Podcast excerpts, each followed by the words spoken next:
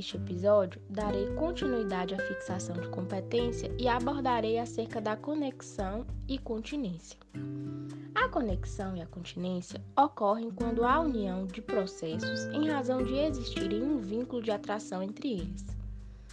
Ambas ensejam modificar a competência, facilitando a colheita de provas e evitando duas decisões distintas.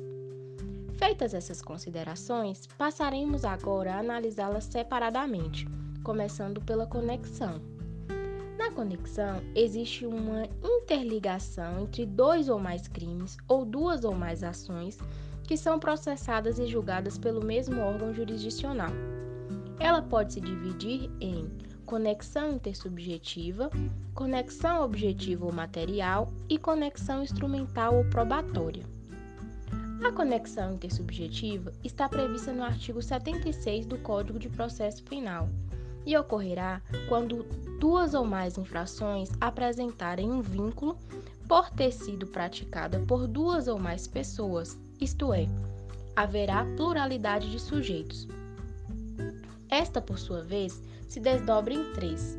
A primeira é a conexão intersubjetiva por simultaneidade, na qual temos vários crimes praticados no mesmo lugar e ao mesmo tempo por várias pessoas reunidas, mas que não tenham aviso prévio, isto é, o vínculo é em razão do tempo e do lugar.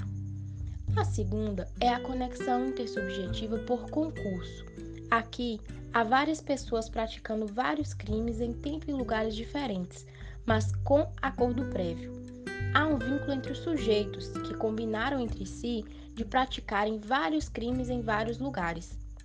E por fim, a terceira é a conexão intersubjetiva por reciprocidade. Nesse caso, tem-se várias pessoas cometendo vários crimes no mesmo local, na mesma hora, umas contra as outras, obrigatoriamente resultando duas ou mais infrações. Outro tipo de conexão é a conexão objetiva ou material.